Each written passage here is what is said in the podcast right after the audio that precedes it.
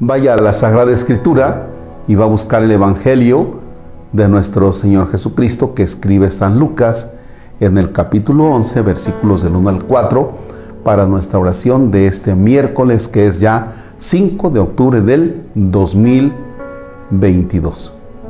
En el nombre del Padre y del Hijo y del Espíritu Santo. Un día estaba Jesús orando en cierto lugar. Al terminar su oración, uno de sus discípulos le dijo, Señor, enséñanos a orar como Juan enseñó a sus discípulos. Les dijo, cuando oren digan, Padre, santificado sea tu nombre, venga tu reino Danos cada día el pan que nos corresponde.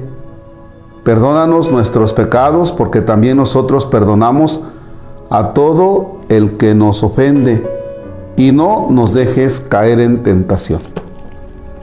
Palabra del Señor. Gloria a ti, Señor Jesús.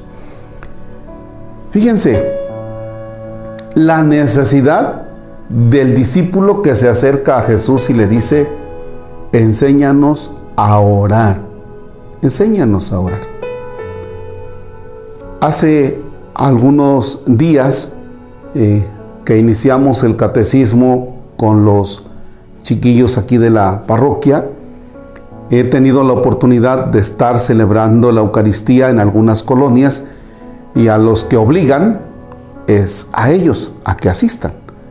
Y ciertamente van obligados, ¿eh? no vayan a pensar que son los niños más santos aquí del encinar y digan, ay, nosotros vamos a ir por nuestra voluntad a la Sagrada Eucaristía. Van, van porque tienen que firmar una hojita y tienen que sellarles de que sí asistieron. Pero aún con todo y eso de la obligación, he llamado a los niños para que estén allí cerca y vayan teniendo el contacto con la Sagrada Eucaristía. Y ustedes saben bien que en la oración que se llama colecta, cuando el sacerdote dice oremos, dejo o hago un silencio para que ustedes, y en este caso los niños, hagan su oración. Pero cuando les dije, es el momento de orar, pónganse a orar. Me dice una niña, Padre, pero ¿qué cosa es orar? Y entonces pues los adultos se rieron de la niña así como diciendo, ay, chamaca está, imprudente, ya, ya interrumpiste al sacerdote. Bueno, interrumpimos la Eucaristía y dije, a ver, siéntense. Lo cierto es que los adultos se habían reído de nervios porque tampoco saben orar. Vaya, la mayoría no sabemos orar. Nos enseñaron a rezar. Nos enseñaron a decir, Padre nuestro que estás en el cielo, santificado.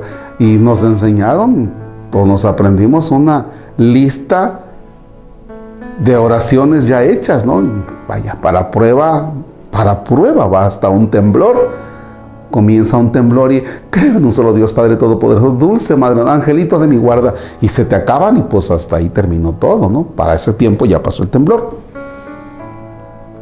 Pero que alguien permanezca haciendo oración, que alguien permanezca haciendo oración, qué sé yo, media hora solito ante Jesús Eucaristía, pues es difícil porque normalmente pedimos.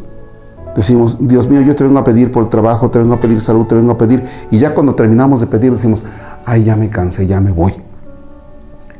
Mañana vamos a ver en nuestra oración que es necesario pedir, pero el orar no solamente es pedir, orar incluso es quedarse en silencio. Quedarse en silencio.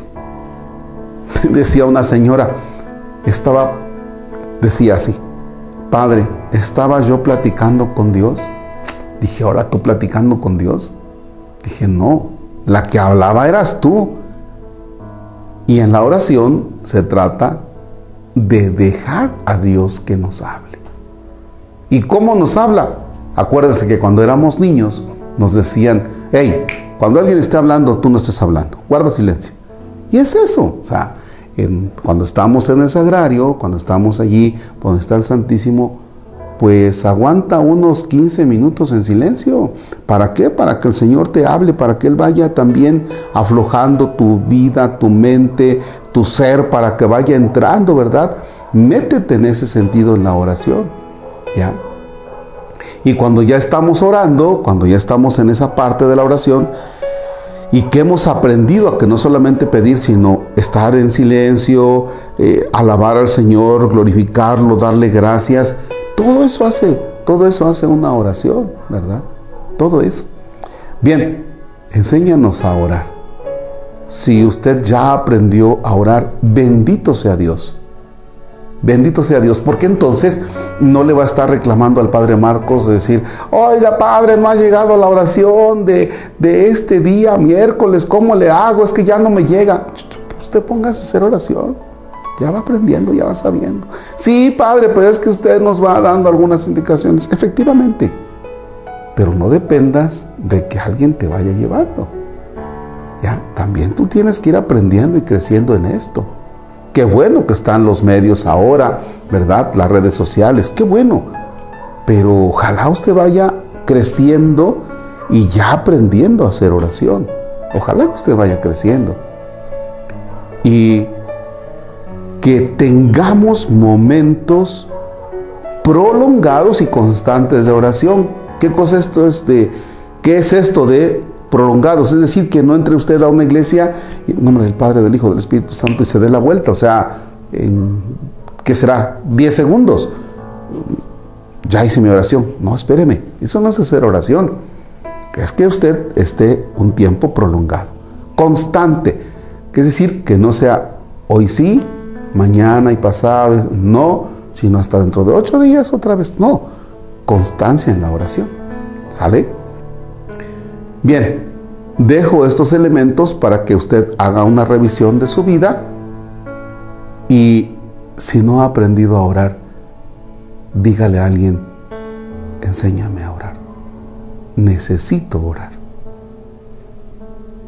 Dedicamos a veces mucho tiempo a los amigos, sea de manera presencial o dedicamos mucho tiempo a redes sociales y a veces en la oración es donde andamos fallando. Ojalá que esto se afiance. Padre nuestro que estás en el cielo, santificado sea tu nombre. Venga a nosotros tu reino. Hágase tu voluntad en la tierra como en el cielo. Danos hoy nuestro pan de cada día. Perdona nuestras ofensas como también nosotros perdonamos a los que nos ofenden. No nos dejes caer en tentación y líbranos del mal. Señor esté con ustedes. La bendición de Dios Todopoderoso, Padre, Hijo y Espíritu Santo, desciende y permanezca para siempre. Excelente miércoles.